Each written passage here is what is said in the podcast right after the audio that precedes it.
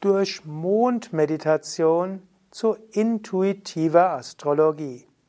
Kommentar zum Yoga Sutra, drittes Kapitel, 28. Vers.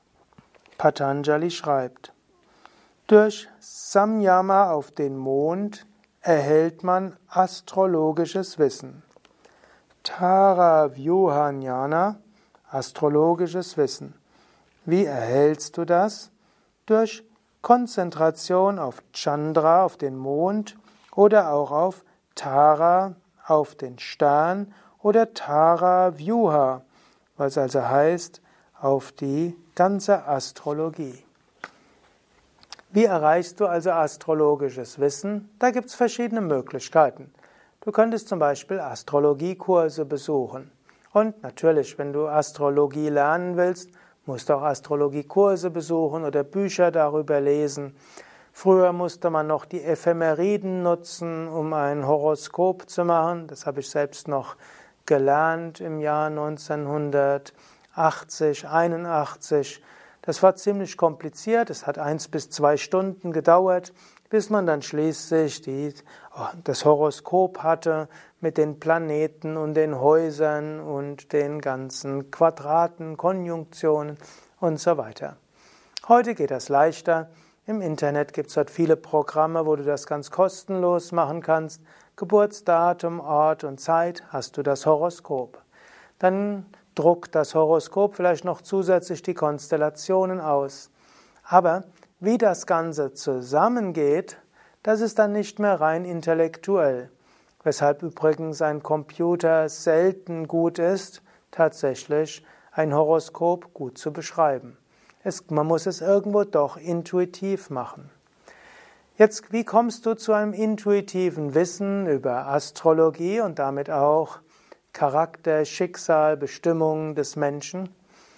Eine Möglichkeit wäre zum Beispiel, im Moment der Geburt des Menschen den Himmel anzuschauen. Und so war es tatsächlich in alten Zeiten, gerade wenn jemand nachts geboren wurde, bei sternklarer Nacht, haben Menschen den Himmel angeschaut und wenn dort irgendwo der Mond sichtbar war, sich ganz auf den Mond konzentriert. Und dann bekamen sie ein intuitives Verständnis über Persönlichkeit, wichtige Ereignisse und auch Aufgaben dieses Menschen. Man könnte also sagen, dieses astrologische Wissen kann kommen durch Konzentration auf den Moment die Sterne. Genauso könnte man auch sagen, angenommen, du hast jetzt irgendwo eine Überlegung, was sind deine Aufgaben? In welcher astrologischen Situation befindest du dich? Was wird künftig passieren? Wenn du Glück hast, ist sternklare Nacht. Wenn du Glück hast, ist der Mond Nacht sichtbar. Sonst warten ein paar Tage. Wir leben ja letztlich in einer Gegend der Welt, wo es nicht jede Nacht bewölkt ist. Mindestens, meistens. Und dann schaue dein Mond an bei Nacht. Übe Konzentration auf dem Mond. Spüre ihn, fühle ihn, lasse dich ganz absorbieren von dem Mond und den Sternen drumherum. Und vielleicht bekommst du dann intuitives Verständnis über deine Aufgabe, dein Schicksal und was auf dich zukommen wird. Eine weitere Möglichkeit, und gute Astrologen machen das letztlich auch, zuerst Schaffe das Horoskop. Dann schaue dir die einzelnen Konstellationen an. Werde dir bewusst, was sie bedeuten. Um jetzt aber zu einer guten, ganzheitlichen astrologischen Diagnose zu kommen und eine astrologische Beratung, verbringe eine gewisse Zeit lang mit diesem Horoskop. Lass es auf dich wirken. Spüre es.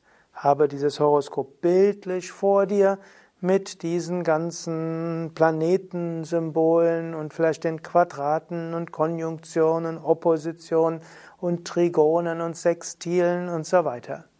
Spüre das Ganze. Und dann wird dir plötzlich klar werden, wie alles zusammenpasst. Ja, falls du Astrologe bist, vielleicht hilft dir das und vielleicht bestätigt dir dich darin, was du sowieso machst. Eben ein wichtiges Element, astrologisches Handwerk ergänzen durch die, das intuitive Erspüren des Horoskops. Samyama auf das Horoskop. Es muss nicht unbedingt der Mond sein. Der Mond spielt in der indischen Astrologie eine recht große Rolle. In dem Astrologiesystem, das ich mal gelernt hatte, spielt der Mond nicht so eine große Rolle, aber die Grundtechnik des Samyama ist sehr machtvoll. Ja, soweit für heute. Mein Name ist Sukadev, hinter der Kamera Nanda. Mehr Informationen in meinem Buch Die Yoga-Weisheit des Patanjali für Menschen von heute. Wenn du den Vortrag interessant findest, dann gib doch einen Daumen hoch Bewertung oder eine 5-Sterne-Bewertung oder teile den Link zur Sendung. Danke dir.